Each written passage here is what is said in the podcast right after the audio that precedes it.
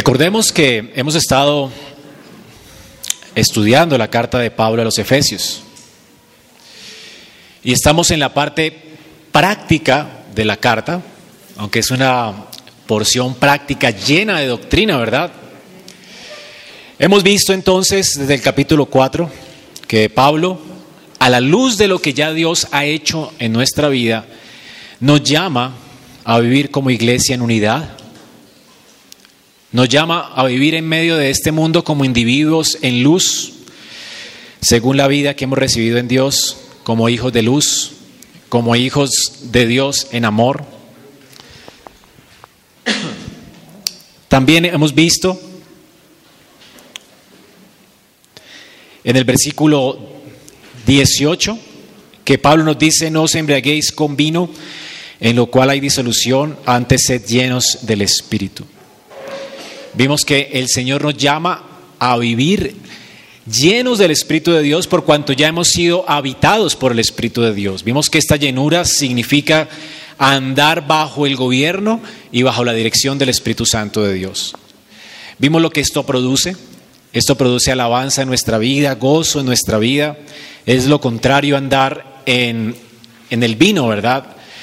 Esto nos da buen, buen juicio, trae alegría, gozo, Vamos a someternos unos a otros y Pablo habla ahora de la sujeción unos a otros. ¿Cómo se nota la, llenura del Espíritu en cuanto a la sujeción dentro de una familia cristiana?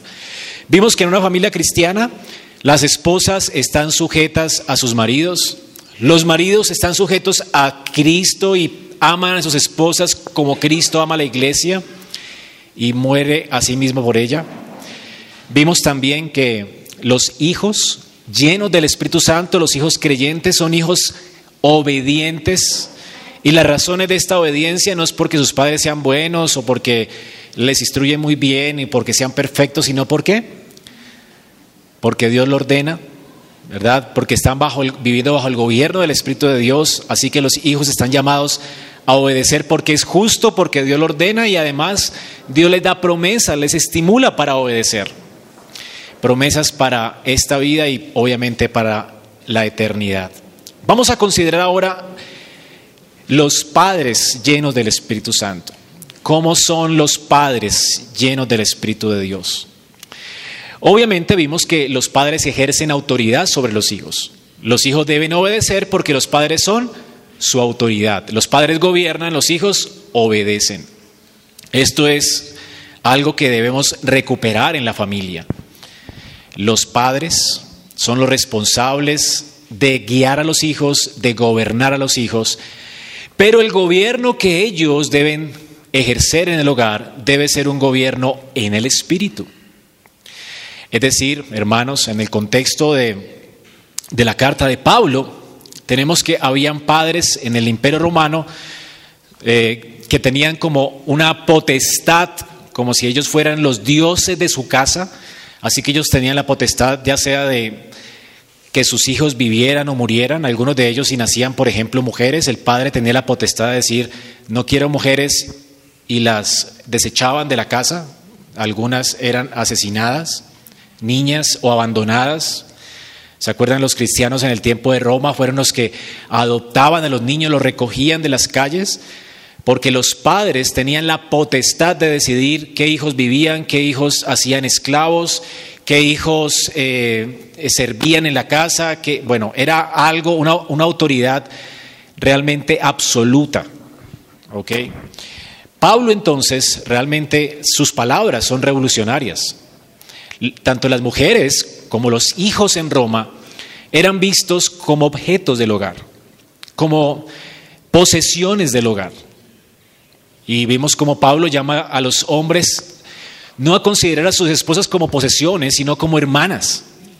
Y sobre todo como compañeras de pacto y como sus propios cuerpos, porque son sus propios cuerpos. Y le llama a amarlas, a sostenerlas, a cuidarlas, a gobernarlas en amor con el amor con el que Cristo amó la iglesia y se dio por ella. Es increíble, no revolucionario. Pero ahora Pablo está hablando también a los padres. Los padres no tienen poder absoluto sobre los hijos. Los padres deben gobernar a sus hijos, pero sometidos al gobierno del Espíritu de Dios, deben hacerlos sometidos al Espíritu Santo, llenos del Espíritu de Dios. ¿Y cómo es un gobierno lleno del Espíritu de Dios? Es lo que vamos a ver en esta mañana. Los padres no deben abusar de la autoridad. Cuando alguien está lleno del Espíritu Santo, el fruto del Espíritu de Dios se va a ver evidente. ¿Se acuerdan cuál es el fruto del Espíritu de Dios? Bueno, dentro de ese fruto incluye algo importante, ¿no? Dominio. O sea, un padre debe tener dominio propio para gobernar a sus hijos. No puede hacerlo con ira. No puede hacerlo para destruirlos. Además, uno de los frutos del Espíritu es amor. Bueno, y es el mismo fruto, no es que yo tengo amor y no tengo dominio propio. La palabra de Dios habla de el fruto como uno solo. Es decir, que todo es como si fuera, cuando abres una granadilla, hay muchos fruticos dentro de la granadilla jugosos, ¿verdad? Pero es una sola granadilla.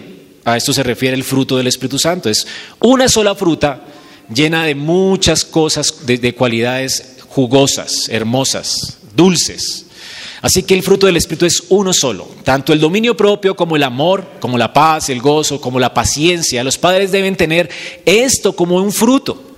El Espíritu debe gobernar su vida de manera que ese fruto se haga evidente en su familia, que el gobierno de Él sea en amor, gozoso, un gobierno gozoso, sabiendo que están sirviendo al Señor, que los hijos no les pertenecen.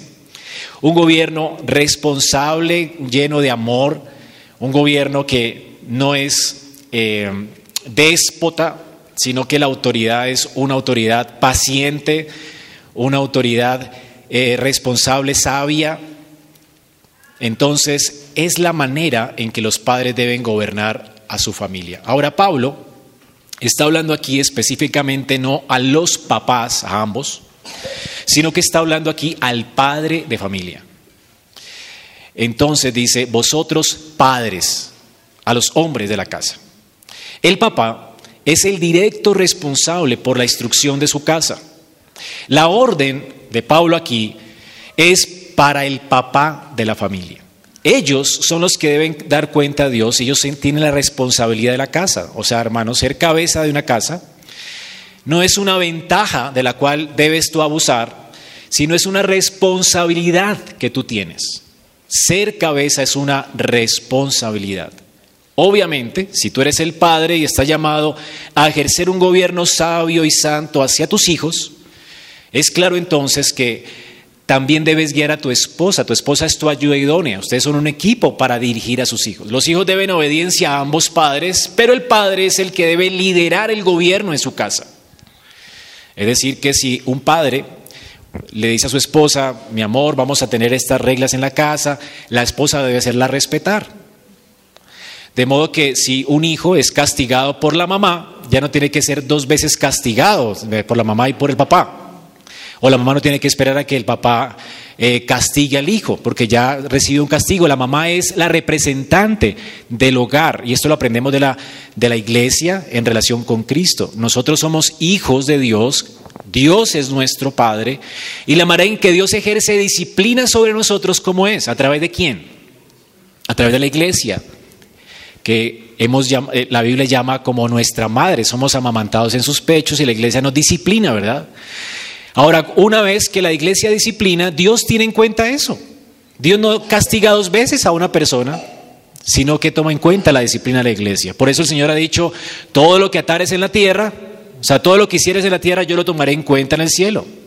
Yo no lo voy a hacer dos veces, ustedes lo hacen y yo lo tomo en cuenta. Si alguien es expulsado de la iglesia, Dios lo tiene en cuenta. ¿Ok? Entonces, la madre debe de actuar en la casa en concordancia con la dirección del padre. El padre dirige, la madre responde a la dirección.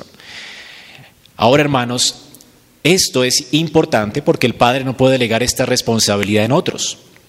Tú debes pedir dirección al Espíritu Santo para que te asista, de manera que lo lleves a cabo con sabiduría. Ahora, ¿qué de las mujeres solteras que tienen hijos decidido que se han quedado viudas o que son esposas de maridos no creyentes que han abdicado a su responsabilidad y tal vez tengan un liderazgo déspota como estos del Imperio Romano o han abdicado a su deber. Bueno, en ese caso, recuerden la mamá de eh, Timoteo y la abuela de Timoteo. Eran madres, ¿verdad? Con esposos tal vez incrédulos que se quedaron viudas. Pero ¿cómo crearon a Timoteo? En la amonestación del Señor. Eran, fueron madres responsables. Ahora, si ese es tu caso, recuerda que Timoteo tenía una abuela y una mamá que ejercieron influencia determinante en la vida de sus hijos, hicieron responsables de ellos. ¿Ok? Entonces, si tienes un padre que no se hace cargo de la instrucción, tú debes tomar esa responsabilidad. Pero si tienes un marido creyente, debe ser él el quien dirija su casa y tú debes ser ayuda idónea para la tarea. ¿Cómo puede un padre ejercer su liderazgo entonces? Aquí Pablo nos pone una restricción para los padres y pone una instrucción. Hermanos, es lo que vamos a ver en esta mañana, una restricción y una instrucción. El liderazgo del varón tiene una restricción, no puede ser como él quiere. Tú no puedes gobernar a tus hijos, dirigir a tus hijos como tú quieras. El Espíritu de Dios te ordena cómo hacerlo. Y hay una restricción muy clara. ¿Cuál es? Vosotros padres no provoquéis a ira a vuestros hijos. Aquí está la restricción, algo negativo, algo que no puedes hacer. No causar ira a tus hijos.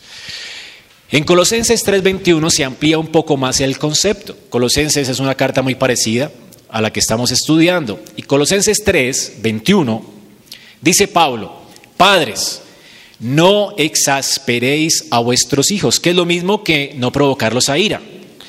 Pero Pablo en Colosenses agrega una razón más. ¿Por qué no debo causar a ira a mis hijos? Para que no se desalienten. Lo que inferimos que causar a ira a nuestros hijos es lo mismo que desalentarlos quitarle el aliento de su corazón. ¿Han visto un velero que es llevado por el viento en medio de un lago o mar? Bueno, los padres deben impulsar a sus hijos, es decir, soplar duro para guiar a sus hijos de manera que ellos alcancen la meta de glorificar a Dios. Desalentar a los hijos es dejar de soplar. ¿Ok? Esa sería la idea, una buena ilustración. Tú dejas de soplar y tus hijos no van a cumplir el propósito de glorificar a Dios con sus vidas. Los hijos necesitan ser alentados para que alcancen la meta a la cual han sido llamados, glorificar a Dios y gozar de Él para siempre. Ahora, hermanos, esta es la restricción entonces que Dios pone para los padres. Su autoridad debe estar bajo control. Ellos deben soplar bajo la dirección del Espíritu Santo. Esta es la idea. Ellos deben disciplinar, ellos deben enseñar y amonestar, no como su propio viento. Hay padres que en lugar de viento traen un eh, huracán y dañan el velero. Y el velero ya no puede lograr glorificar a Dios. Entonces toman el lugar de Dios y llenos de ira dañan el velero, acaban con la vela y estos hijos no van a alcanzar la meta a la que fueron llamados. Los padres tienen que disciplinar en amor, modelados, moderados perdón, por el dominio propio. Se infiere esto que está bajo el control, obviamente, del Espíritu de Dios, ¿verdad? Es fruto del Espíritu Santo. Los padres deben recordar que los hijos no son suyos. Hermano, los hijos que tú tienes te los ha dado Dios a ti. Son un préstamo. Los vas a tener tal vez por 20 años y algo más, pero son un préstamo. Dios te los confió a ti para que tú les dirijas, para que les guíes, pero no son tuyos. Cuando tú piensas que tus hijos son una posesión más, esto realmente es algo que iba en contra de la cultura romana. Ellos pensaban que los hijos eran posesión de ellos. Pero Dios dice que los hijos son posesión de Él y nos los confió. Es decir, que nosotros somos solo administradores. Yo no tengo derecho absoluto sobre mis hijos. Yo no puedo ordenar el camino de mis hijos como a mí me dé la gana. Yo no puedo pedirle a mis hijos que tienen que parecerse a mí, estudiar lo que yo quiera, porque yo soy el que mando aquí. Simplemente por capricho porque yo soy el jefe, no, porque no son míos. Tengo que desarrollarlos a ellos. De manera que ellos puedan servir a Dios con los dones que Dios les ha dado a ellos. Tengo que ser sabio, el liderazgo de un padre debe ser sabio. No tenemos hijos para que se parezcan a nosotros. No tenemos hijos para que estudien lo que estudió el abuelo, la abuela o nosotros. No tenemos hijos para llamarles al ministerio. Hay padres de muy buena voluntad que quieren que sus hijos sean pastores. Y de chiquitos, tú vas a ser un pastor, tú vas a ser un pastor. Eso no es asunto tuyo. Tú debes guiarlos para que glorifiquen a Dios, no para que sea médico, doctor, barrendero, para que tengan un corazón santo, para que al crecer, según sus dones, ellos tomen sus propias decisiones. El padre debe tener un liderazgo sabio y debe recordar que el poder que él tiene no es absoluto. No es un poder absoluto. El hijo es un préstamo. Ustedes, hermanos, que tienen hijos tienen el privilegio y el deleite y la responsabilidad de ser mayordomos. Ustedes son mayordomos, no dueños. Son guardianes. O sea, si ustedes, son mayordomos, ¿quién es el que dirige la vida de sus hijos? Dios por medio de su espíritu. Se tiene que guiarlos para que ellos obedezcan a Dios, sean dirigidos por la palabra de Dios. Ustedes son custodios, protectores, nutridores del hogar, pero no dueños. Así que tú no eres el Dios de tus hijos. Por eso es terrible que descargues tu ira contra ellos y los desalientes, porque no son tuyos, son un préstamo, no te pertenecen. Además de eso fueron creados a imagen de Dios, le pertenecen a Dios. Y por tanto, cuando tú te descargas tu ira contra tus hijos, cuando quieres que ellos hagan lo que tú quieres, que cumplan el destino que tú quieres, te estás haciendo Dios. Y esto es orgullo. Y hay que arrepentirnos de esto. Ahora Pablo nos dice, no, no, no de esta manera, no causen a ir a sus hijos, no críen a sus hijos según su propia disciplina, sino según la amonestación del Señor. Los hijos no son nuestros, debemos criarlos pues según la amonestación del Señor. Ahora, esto implica que cuando no los criamos según la amonestación del Señor, entonces los les causamos a ira o los provocamos a ira o los desalentamos. No estamos soplando para que ellos alcancen su propósito de glorificar a Dios y vivir para Él. Cuando un padre instruye, amonesta a su hijo según su propio criterio o según el modelo del mundo, lo va a desalentar. Yo debo de criar a mi hijo según la amonestación del Señor. ¿Eso qué implica? Que los padres deben conocer qué? La escritura. Tú debes saber qué viento sopla Dios para saber dirigirlos a ellos. ¿Cómo es que Dios ha demandado que ellos sean dirigidos por ti? Él es el amo de la casa, no tú. Tú eres el amo de llaves. Y tus hijos, el dueño de ellos es Dios. Dios muchas veces se queja con el pueblo de Israel diciendo, ustedes por qué hicieron esto con mis hijos. No son tuyos, hermano. Según la disciplina y amonestación del Señor. Así que la autoridad tuya, la autoridad de los padres, está gobernada por la autoridad de Dios. Se infiere pues que un creyente, gobernado por el Espíritu de Dios, debe ser dirigido para ejercer su liderazgo en el hogar. Ahora, la pregunta entonces que nos tenemos que responder es, ¿cuándo los padres usan mal su autoridad y producen amargura, ira y desaliento en el corazón de los hijos? Aunque vamos a ampliar esto mucho más, eh, con la escuela dominical, quisiera dar algunas razones solamente, después van a haber muchas más en la escuela, cómo los padres, cómo ellos van a usar mala autoridad y qué es lo que ellos van a hacer para causar ira y desaliento, qué es lo que Pablo está diciendo.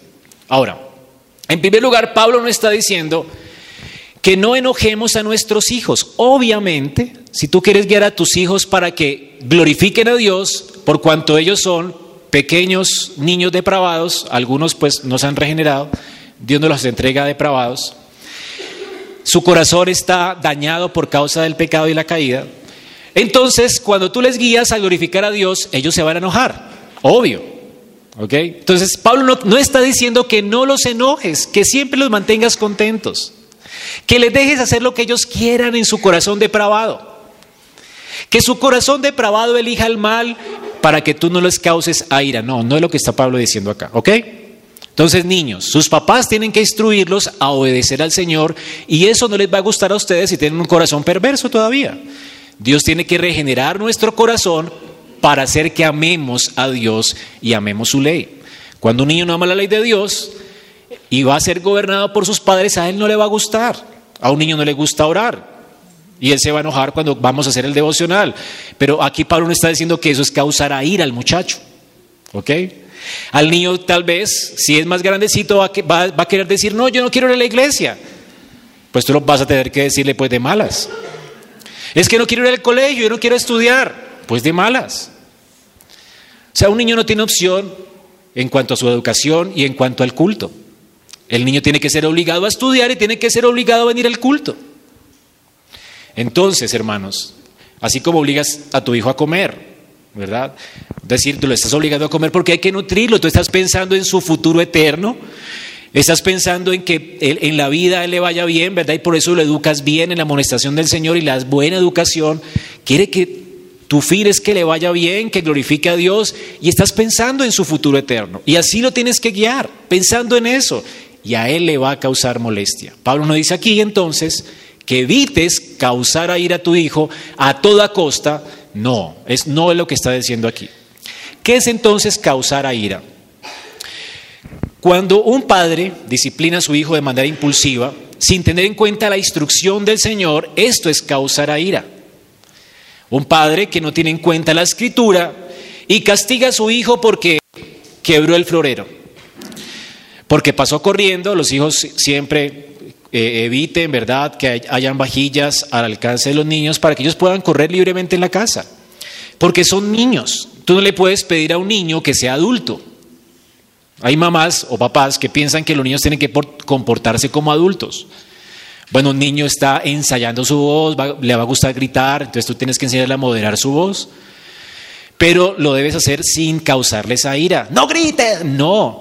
Mi amor, tú puedes bajar el volumen, explicarle, ¿verdad?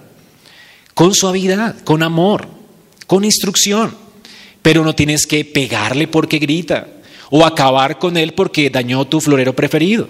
Bueno, ¿para qué lo dejas así si es un bebé? Entonces los niños tenemos que entender que no hay que, hay que instruirlos en el Señor y entender que ellos tienen sus limitaciones, ellos están eh, viviendo ciertas etapas y cierta edad y hay que considerar eso al criarlos. Cuando los causamos a ira es cuando nuestra, nuestra disciplina no es moderada, es impulsiva. Nos llenamos de ira, no nos gusta que haga eso y acabamos con él. La vida no se trata de ti, hermano, ni de tus floreros, ni de tus muebles, ni de tus paredes. La vida tiene que ver mucho más que eso. Así que tienes que ser y tener en cuenta eh, al niño en la instrucción. Cuando un padre usa la autoridad así, ya sea instruyéndolo pero acabando con él, o siendo inconsistente, es decir, si le dices, mi hijo, has quebrantado el, mandamiento de Dios al deshonrarme y voy a tener que pegarte. ¿Ok? Cuando lo amenazas, hijo, cuando hagas una pataleta y estemos en una reunión, voy a pegarte. Y no lo haces, también le estás causando a ira. Es decir, cuando amenaces, cumple amenazas. Es decir, tienes consistente, consistente con tu disciplina. Si tú dices algo, que tu palabra tenga peso. La palabra de un padre debe tener peso. Si tú dices, vamos a ir a la iglesia, si haces pataleta, vas a tener castigo. Cúmplelo. Y esto va, a veces va a tener que, es, hasta, ¿cómo se llama? Mm, aburridor, ¿verdad? Porque un niño mientras va creciendo, tú vas a tener que darle mucha instrucción, mucha vara, mucha disciplina. Algunos necesitan más que otros por causa del corazón, ¿verdad? Y tienes que ser sabio administrando la vara. Ahora, tienes que ser sabio porque yo no puedo darle vara a un hijo, ¿sí? Por cosas que no son pecado. Entonces tienes que tener en cuenta eso. Recuerde que la, la disciplina e instrucción del Señor. Entonces, eh, cuando hay pecado, cuando se incumple un mandamiento, de no honrar a los demás, de no amar al prójimo, de no, eh, de no obedecer a los papás, de ver cosas que no tienen que ver con... Cuando tiene que ver con los mandamientos de la ley de Dios, tenemos que castigarlos con vara. Cuando se trata de que regó el jugo, de que para qué le pegamos, hay que ser pacientes con ellos y enseñarles a que sean más atentos, ¿verdad? Entonces hay que ser pacientes, pacientes. No por todo tenemos que pegarle al niño. Los niños deben ser cuidados y tenemos que tener dominio propio y, cuando ejercemos disciplina o castigo físico debe ser por pecados que ponen en peligro su alma. Yo no puedo pasar por alto que mi hijo irrespete a su papá o a su mamá, porque eso tiene que ver con su alma, o que mienta. La mentira debe ser castigada con vara. Si tú no castigas a tu hijo con vara, Dios después lo va a hacer. Entonces, la mentira no puede ser pasada por alto. El falso testimonio, cuando miente para que eh, castiguen al hermanito y no a él, tienes que castigarlo. Ahora, también tienes que darle a él eh, el beneficio de la duda. Escúchalo antes de castigarlo. Deja que se defienda. Tal vez tú después de escucharlo valores que está mintiendo, porque lo viste y tienes que castigarlo más duro porque mintió e hizo algo mal. Pero escúchalo. No lo castigues sin escuchar sus razones. Deja que también él se defienda. Eso va a crear una atmósfera de libertad en el hogar. Cuando tú eres consistente con el castigo y cuando tú no lo haces con ira, sino que él entienda que lo estás haciendo con amor para que le vaya bien, para que aprenda a glorificar a Dios, cuando él entiende esto va a haber una atmósfera de libertad en el hogar.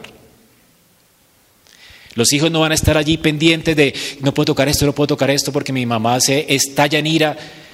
Si mi mamá está en ira, no sé qué esperar, o mi papá está en no sé qué esperar de ella, llegó de mal genio del trabajo, no sé qué, cómo va a actuar, qué miedo acercarme a él. Bueno, vamos a crear niños temerosos si nosotros no tenemos dominio propio. A veces los padres son los que necesitan el castigo. Lloyd Jones decía, dice, o decía porque ya murió, ¿qué derecho tiene de decir a su hijo que necesita disciplina cuando obviamente tú tienes falta de control. Si tú tienes, si te descontrolas, si no puedes pegarle a tu hijo sino con ira, eso quiere decir que el que necesita castigo eres tú. Entonces, cuando yo exploto en ira y estoy mostrando falta de control, realmente quien necesito disciplina soy yo, no mi hijo. Entonces, antes de estallar en ira y querer acabar a tu hijo, vete a orar. Y dile, Señor, no permitas que yo castigue a mi hijo así, no me pertenece. Recuérdale a tu alma, no me pertenece. Y ya después ve donde tu hijo y administra la disciplina. Eres un administrador, debes administrar la, disciplina según Dios, sin ira, con amor y teniendo el fin en mente. Estoy castigándote, hijo, porque quiero que te vaya bien, que glorifiques a Dios. Quiero cuidar tu corazón para la eternidad. Así que, hermanos, otra cosa que es importante entender cuando los padres usan mal su autoridad y se exasperan a sus hijos, cuando disciplinan a sus hijos de una manera egoísta, egocéntrica, como si los hijos fueran esclavos de ellos, o solo para satisfacer sus deseos egoístas. Hay padres que presionan a sus hijos para hacer ciertas cosas. Los padres deben más bien animar a sus hijos para que ellos busquen glorificar a Dios. Hermano, los hijos no son nuestros esclavos, los hijos son nuestros hijos, pero son hijos de Dios, deben servir a Dios, no a nosotros, no a nuestros fines egocéntricos. Así que debes buscar a Dios y debes pedirle a tu hijo, más bien enseñarle a tu hijo a que busca, busquemos a Dios juntos, orar por Él, para que sea tu hijo quien busque ser lo que Dios le ha llamado a ser a él. Entonces, cuando la escritura nos dice que lo que tu mano encuentre ocasión de hacer, hazlo con toda tu fuerza para la gloria de Cristo. Y eso se aplica a nuestros hijos. Los hijos deben hacer todas las cosas para qué? Para la gloria de Cristo. Y debemos guiarlos a eso. a descubrir sus dones, sus talentos. Hay papás que por más que un niño quiera, ¿verdad? No es buen dibujante, no es buen deportista, pero el papá quiere que él sea Pelé. Y entonces lo castiga, y, le, pero tienes que jugar bien, eres, ¿cómo así? Te he pagado la escuela para que juegues bien. Tienes que esforzarte más, como si fuera, ¿verdad? O sea, tal vez no sea el talento del niño. No tiene que ser futbolista como tú quieres. Tal vez él quiera ser bombero o barrendero. Y él se sienta cómodo haciendo el llamado de Dios o misionero. Pero no tiene que ser pastor. Tiene que ser tal. Deja que tus hijos decidan el llamado y la vocación que Dios tiene para sus vidas. Tú solo guíalos para que tengan un carácter y un conocimiento y una cosmovisión de manera que ellos puedan elegir bien para glorificar a Dios. Nosotros tenemos que formar su corazón para que ellos busquen su camino. Esta es la idea. Pero no tienen que hacer lo que queramos nosotros. Esta mala autoridad exaspera a los hijos. ¿Cuántos hijos están amargados porque escogieron una carrera que sus padres les dio la gana? O son doctores porque sus padres quisieron. Eso es una manera de causar ira, de frustrar a nuestros hijos. Los padres también usan mala autoridad cuando los hijos los disciplinan delante de la gente o lo hacen con palabras hirientes. Es horrible cuando un padre castiga a sus hijos delante de las personas. Hermanos, ellos son imágenes de Dios. Y la palabra de Dios dice que si, si tú le dices a alguien fatuo o estúpido, ¿eres merecedor de qué? Wow. Esto es delicado, hermanos. Y tu hijo es tu hermano también, y tu prójimo, y es imagen de Dios. ¿Cómo, cómo se te ocurre alguien que ha sido creado a la imagen de Dios decirle estúpido o tonto? ¿O es que eres tarado o es que no entiendes? Todos aprendemos algunos más lentos que otros, pero somos imágenes de Dios, no tienes derecho de insultar a tus hijos. Hay que alentarlos, no frustrarlos. Entonces, un padre creyente, lleno del Espíritu Santo, no va a usar de la autoridad y va a hacer esto con sus hijos. Ahora, tal vez tú hayas hecho esto, ¿verdad? Porque somos personas depravadas y estamos aprendiendo a ser cristianos. Bueno, tú necesitas arrepentirte y pedirle perdón y humillarte delante de tus hijos. No he sabido ser un padre según Dios, hijito, perdóname. Enséñales a ellos humildad. Cuando un padre se equivoca, debe ser humilde y debe de pedir perdón a sus hijos cuando los ha desalentado. Debe reconocer sus pecados delante de Dios y delante de ellos. A veces nosotros damos por hecho de que las relaciones se van a arreglar y de que mis hijos me van a honrar y que no se van a desalentar solo porque ya me arrepentí delante de Dios. Las relaciones entre nosotros, ¿qué dice la escritura? Si tú tienes algo contra tu hermano o sabes que tu hermano tiene algo contra ti, antes de venir hipócritamente a traer ofrenda a Dios, ve y reconcíliate con tu hermano. Y esto implica que tu hermano no es solamente hermano de la iglesia, también es tu hijo. Si tu hijo está desalentado por causa de que tú le pegaste sin razón, o por causa de que le estás guiando por el camino que solo tú quieres y no según Dios, y le estás dejando a él la libertad de escoger ciertas cosas, porque es parte de su personalidad, de su carácter, entonces tú tienes que pedir perdón. Estás desalentando a alguien que fue creado a imagen de Dios. Antes de venir a la iglesia a ofrecer un sacrificio hipócrita, debes arreglar tus relaciones. Hermanos, tus oraciones van a tener estorbo. Tu vida cristiana va a ser un estorbo si tú no arreglas tus relaciones. Debemos ser lo suficientemente humildes para decir, pequé contra Dios y pequé contra ti. Lo que hice no fue algo que mostró el carácter de Cristo, perdóname hermano. Y si tu hermano viene contra ti y te pide perdón, ¿cuántas veces tienes que soportar a, tu papá así? O sea, siempre. Porque los papás obviamente no son perfectos. Entonces los hijos también deben de tener la disposición de perdonar a sus papás como Cristo nos perdonó y nos amó. Porque los hijos y los padres son pecadores Igual que en el matrimonio, ¿verdad? Como lo hemos visto en el matrimonio, tenemos que reconocer nuestros pecados y también tener la disposición de perdonar. Y así pueden funcionar las relaciones en un hogar, crear un ambiente de gracia. Y el papá tiene que, obviamente, hacer todo lo posible por no volver a hacerlo y por vivir ya teniendo una relación correcta con ellos y correcta con Dios, debe de vivir en la llenura y en el poder del Espíritu de Dios. Debe reconocer que Él no puede hacerlo, sino lleno del Espíritu de Dios, ser gobernado por Él. Debe pedir al Señor sabiduría para no cometer ese error nuevamente, para dejar la ira, para dejar las malas palabras, las groserías, para no atentar más contra su prójimo. Los padres también usan mal su autoridad al no ejercer ninguna disciplina. Ellos van a causar a ir a sus hijos cuando no ejercen castigo. Nuestra cultura pensó que antes como nos castigaban tan duro, ahora no hay que castigar al niño, ¿verdad? Pero la solución para que los hijos no se frustren más no es no castigarlos. Nosotros no somos consejeros, nosotros debemos administrar la disciplina del Señor. Y eso incluye la vara cuando hay pecado. Entonces tenemos que administrar bien la vara, con amor, con afecto, con cariño, tal vez con lágrimas. Hay, algunos padres castigan a sus hijos con lágrimas, hijo, yo no quiero hacer esto, me duele, pero tengo que hacerlo porque el Señor me llama a hacerlo y porque te amo.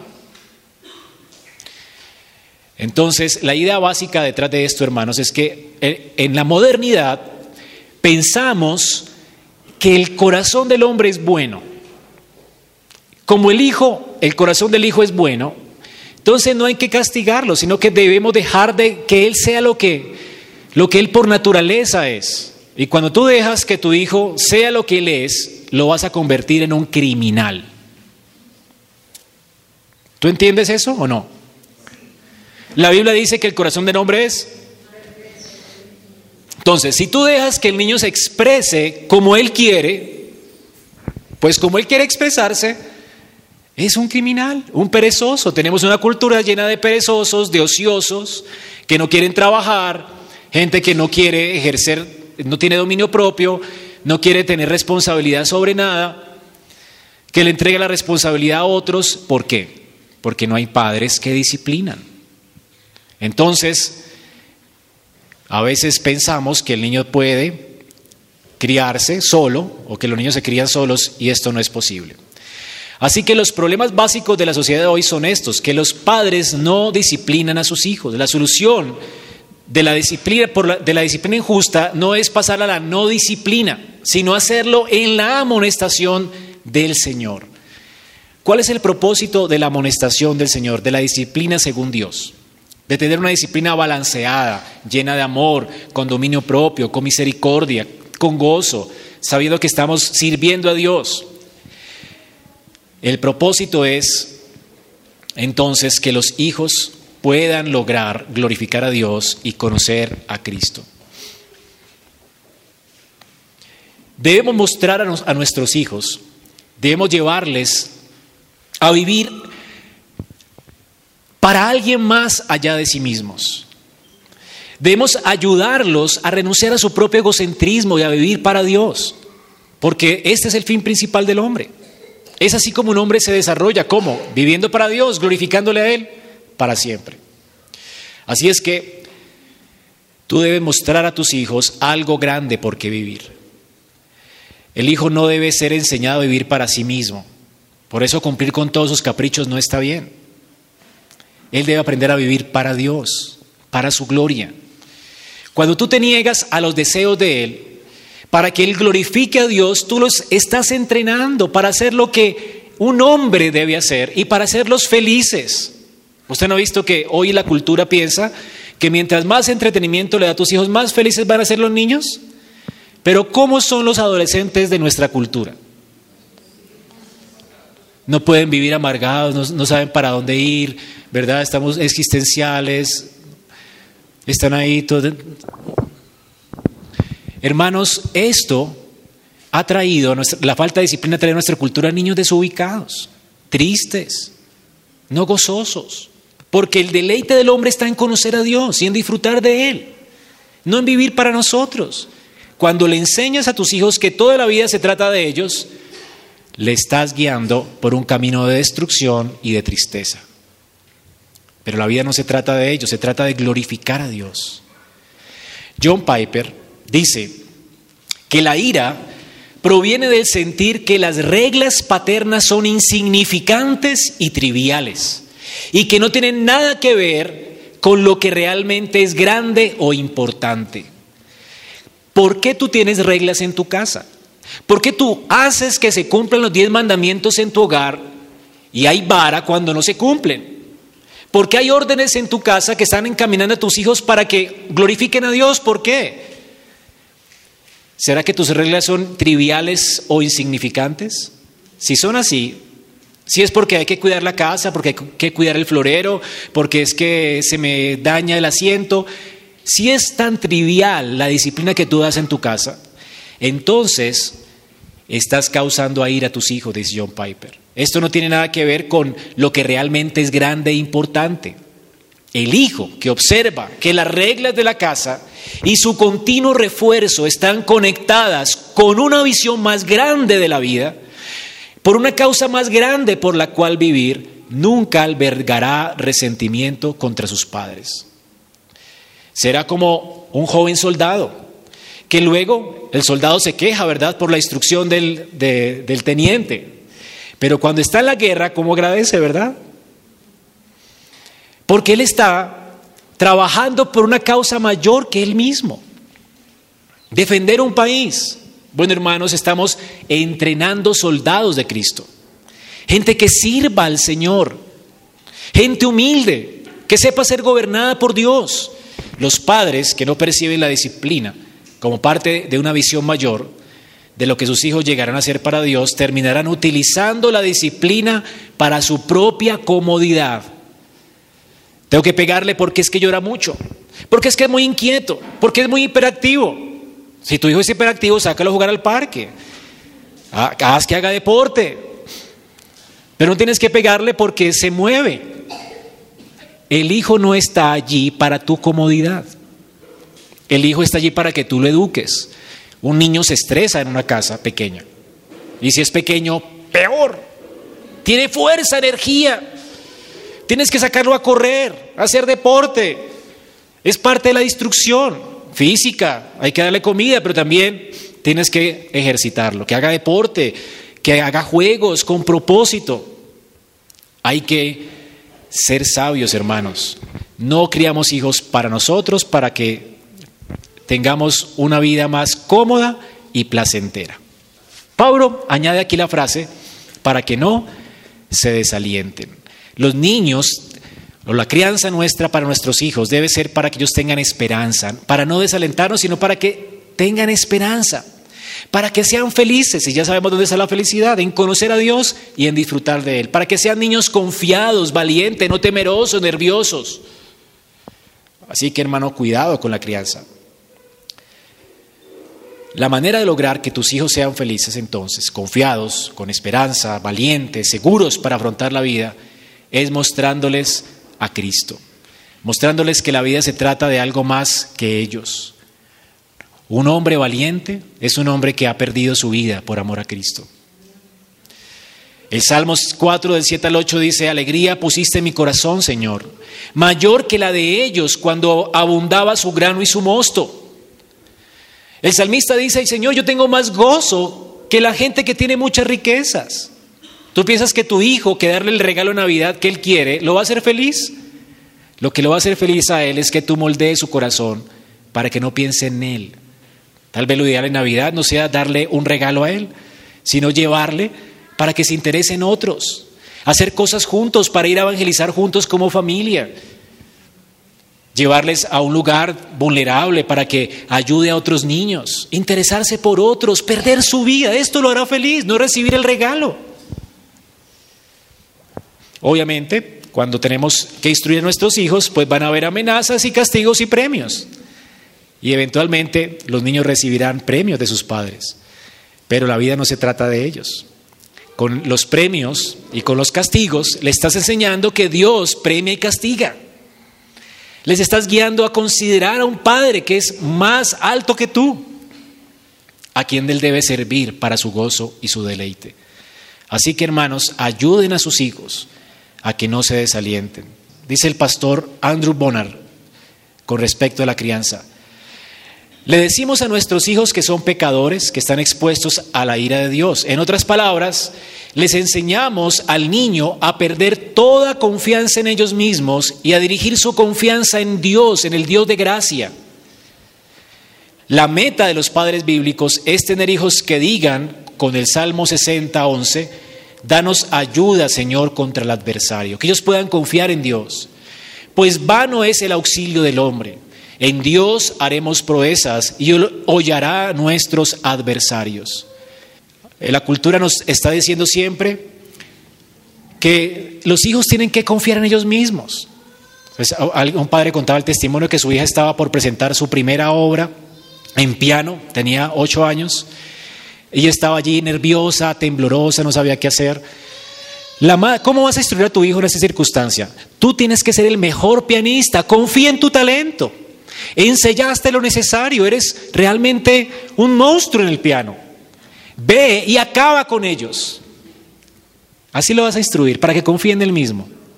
¿Sabes qué hizo esta madre piadosa? Mi hijo, yo sé que es tu primer recital y que estás nervioso. Posiblemente salgas allá con un chorro de babas. O posiblemente deleites el oído de ellos. Pero sea que los deleites, o sea que te llenes de nervios y te congeles, tienes que saber, hijito, que tú vives para la gloria de Dios. Sea que fracases o no, Ve a dar ese concierto pensando en glorificar a Dios con tu vida.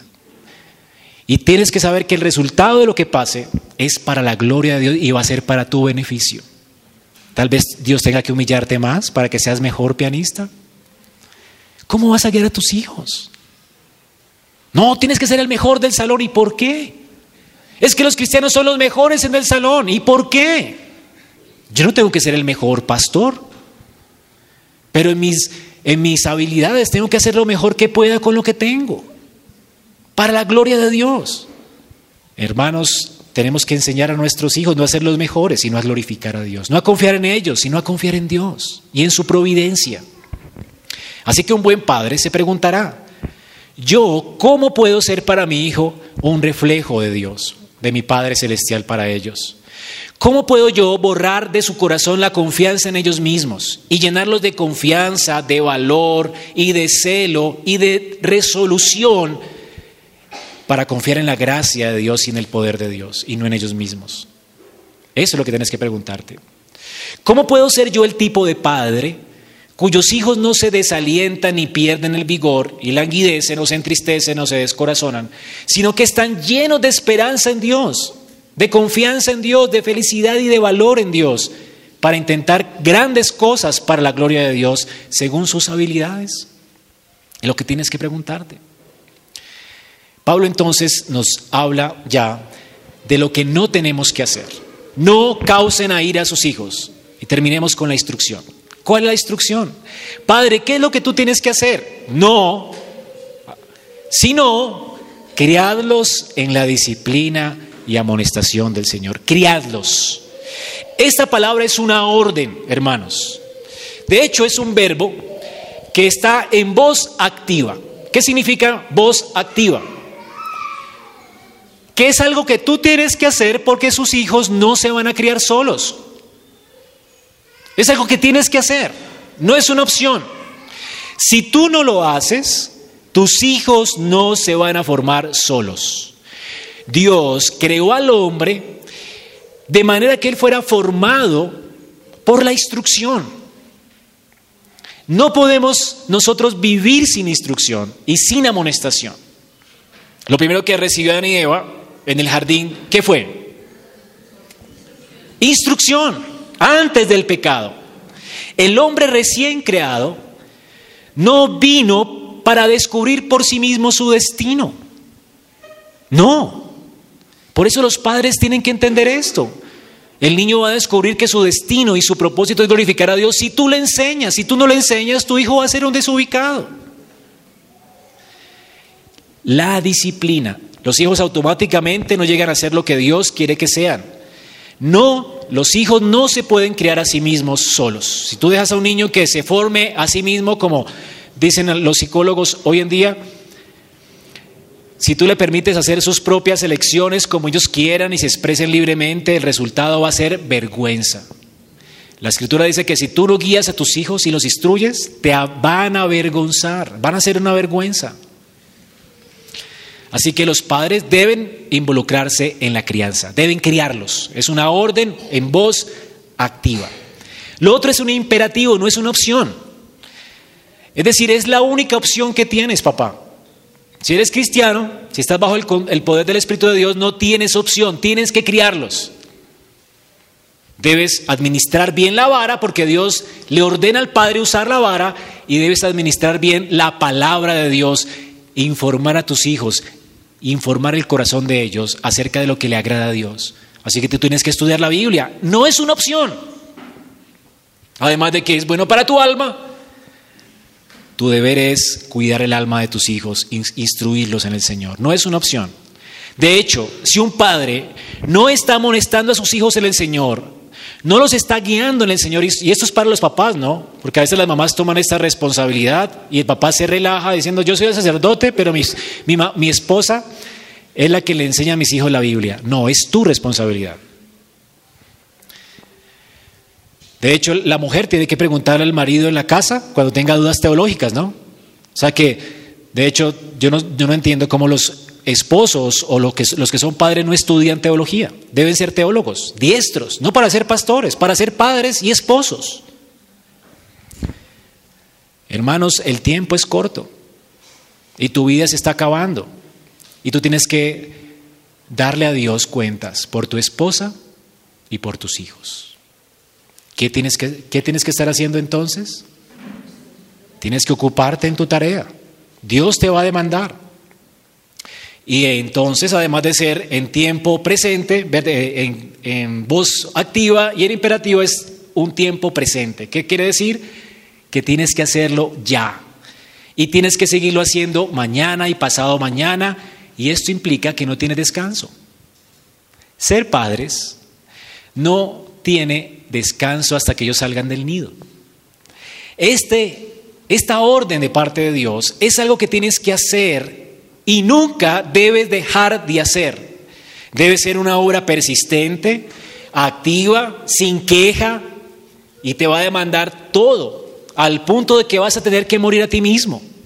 Es desgastante decirle a un niño una y otra vez lo que tiene que hacer, pero lo tienes que hacer. No hay vacaciones para los papás. Esto es lo que significa aquí tiempo presente, no vacaciones. Ay, qué bueno sería darnos un respiro de los niños. Ay, no sé, el día que te vas a dar un respiro es cuando ya los despaches fuera del nido. Así que no te quejes, porque Dios te los dio para eso, para que los instruyas. Y si no lo quieres hacer, pues no te cases, porque un matrimonio implica hijos. Entonces Dios quiere que los padres tengan hijos y los críen en el Señor y lo hagan siempre, sin queja. Por eso, como es una tarea desgastante y difícil, tú puedes decir como Pablo, Señor, ¿quién es suficiente para esto? Así que tú no lo vas a poder hacer y vas a ser un padre impío, ¿verdad? Y vas a causar ahí ir a tus hijos si tú no estás entregado a la palabra y a la oración. Hermano, ser padre es desgastante. Yo no puedo hacerlo si no oro. Yo no puedo hacerlo si no saco tiempo con Dios. Yo no puedo hacerlo si no me instruyo en la palabra. Es imposible. El Señor ha dicho, separados de mí. Entonces tú vas a ser un padre airado o vas a ser un padre despreocupado que tiene que dar cuenta a Dios de todas maneras y no vas a ser balanceado para hacer lo que te corresponde hacer si tú no buscas a Dios todos los días. Las misericordias de Dios para ti son nuevas cada mañana. Las riquezas de sabiduría que Dios tiene para ti son todos los días ricas y todos los días puedes tener más de Él. Así que no puedes decir no puedo. Bueno, sí, di no puedo, pero descansa en Dios. Ve a tu lugar secreto, ora al Señor, pide su consejo, su instrucción y sus eh, fuerzas, su poder, porque separados de Él, nada puedes hacer. Así que hermano, ese es tu deber como padre. Recuerda que el Salmo 127 te dice que tus hijos son como flechas en tus manos. Qué hermoso. ¿Qué hacía un hombre en ese tiempo con sus flechas? Las pulía bien para que alcanzaran el blanco donde él quería que llegaran. Nuestro propósito con nuestros hijos es que ellos conozcan al Señor y le honren, le glorifiquen. Ahora tienes que pulirlos para esto, son flechas en tus manos. Ellos se dirigirán si tú apuntas a eso y los pules para eso. La disciplina bíblica debe ser entonces combinada con amonestación, con castigo, sin abuso, sin abuso, sino con amor, con dominio propio y con el propósito, la meta de guiar el corazón de nuestros hijos para que teman a Dios y lleguen a su destino eterno. Esto, hermanos, solo se logra si los hijos aprenden a confiar en Dios, ¿verdad? He aquí entonces tu responsabilidad como padre. Subraya Deuteronomio 6:6. Esto es lo que quiere decir Pablo con la amonestación e instrucción del Señor. Dice Pablo, estas palabras te ordeno hoy. Han de permanecer en tu corazón y las inculcarás a tus hijos. Y hablarás de ellas sentado en tu casa, andando por el camino, al acostarte y al levantarte. Las atarás como señal sobre tu, mano y estarán como frontales entre tus ojos. Y las escribirás en las puertas de, de la casa, en los dinteles de las puertas. Esta es tu responsabilidad, papá. ¿Sabes cuánto tiempo tienes para esto? ¿Tú crees que es mucho? Los que tienen hijos grandes ya saben cómo se pasó el tiempo para ustedes. Tus hijos se van a ir cuando menos piensas. ¿Vas a perder tu tiempo? ¿O vas a hacer de tu casa un lugar donde la escritura esté presente todo el tiempo? No para que la abras y los hijos cuando quieran la busquen, no. Dice, y los instruirás siempre. Ahora, hermanos, es importante porque el padre tiene que tener una relación con Dios. Nosotros educamos no informando a nuestros hijos lo que deben creer y lo que deben hacer.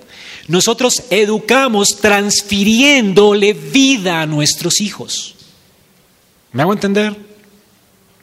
Es decir, no transferimos información, transferimos nuestra vida. Debemos ser un ejemplo de piedad para ellos. Si tú eres un padre creyente, tú tienes que asegurarte primero de ser creyente para tratar de instruir a tus hijos en la fe.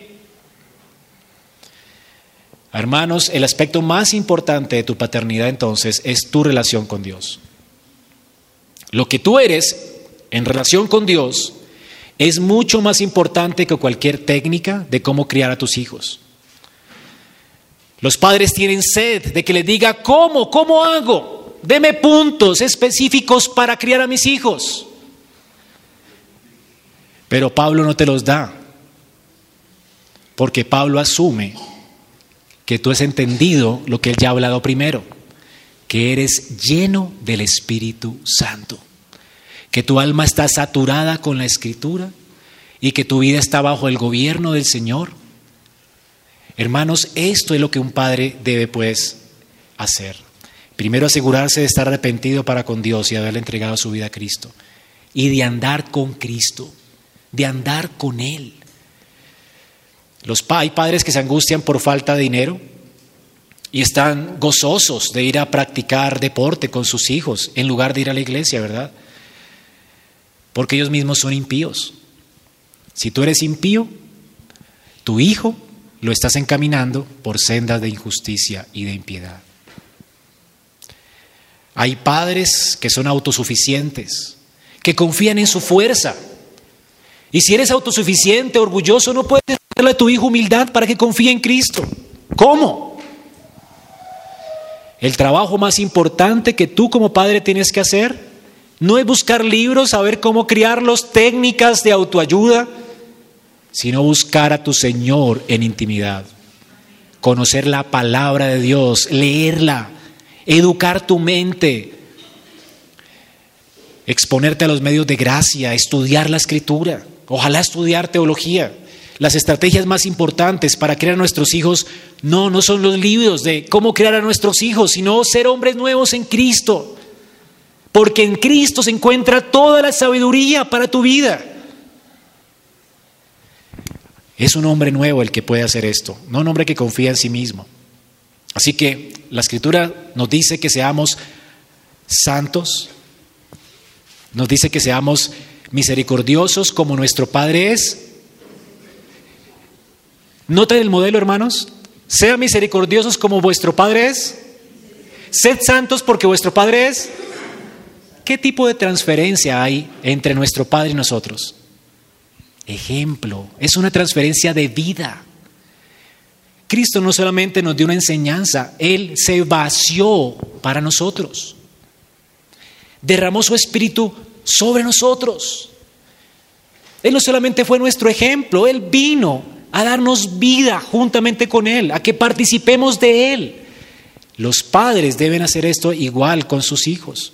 Recuerdo en Primera de Reyes, ¿se acuerdan cuando murió un niño de una viuda? ¿Y qué hizo el profeta? Dice que se extendió tres veces sobre el muchacho, es decir, se acostó sobre él y sopló sobre él y dijo, Señor, devuélvele la vida a este muchacho. Es lo que tú tienes que hacer con tus hijos. Es transferencia de vida. Es transferir lo que tú eres. Darles a conocer la gracia que tú tienes, el amor que tú has recibido, la paciencia con la que Tú has visto que el Señor te ha tratado a ti, es transferencia de vida. Es lo que Dios va a usar para transformar nuestra casa, hermanos, nuestra vida. Así que antes de querer ser pastor, antes de querer ser pastor de tu familia, tienes que aprender a ser pastoreado por tu Señor. Si no estás siendo pastoreado por Él, ¿verdad? Tú eres vas a ser un fracaso como padre. De hecho, ya lo eres. Si no has entendido el fracaso que eres y lo mal que vas a terminar, esto jamás te va a hacer humillar delante de Dios para depender de Él. Y para terminar, dice, la palabra, dice en las palabras de William Alfred, yo preferiría ser el hijo de una mujer y un hombre piadoso y que en su pobreza solo dejaran al hijo que, amara, que, que aman nada más excepto una Biblia, que descender de todas las majestades de la historia. ¿Qué herencia quieres dejar a tu hijo? Y quiero cerrar con estas palabras a los padres que son amigos aquí en la iglesia, que nos visitan y que no son creyentes. Proverbios 14, 26 dice, en el temor del Señor hay confianza segura y a los hijos el Señor dará refugio. Cuando los, cuando los padres están tranquilos. Cuando los niños están tranquilos, según el texto. Cuando han buscado en Dios su refugio. Así que hermano, hermana, ¿quieres un refugio seguro para ti y para tus hijos? La escritura dice que solo en el temor del Señor hay un refugio seguro para nuestros hijos. Es corriendo a Cristo, es tenerlo a Él por Señor de tu vida, es entregarle tu vida a Él en arrepentimiento y fe, que vas a tener confianza y seguridad. Por tanto, te exhorto en esta mañana que vengas a Cristo en arrepentimiento y fe. El estándar que Él pide es imposible para hombres naturales que no están llenos del Espíritu de Dios. Pablo asume que esto lo hará un Padre lleno del Espíritu Santo. Es el contexto de la carta. Así que antes de intentar siquiera criar a tus hijos, ve y humíllate ante tu Dios y busca de Él su ayuda. Vamos a orar.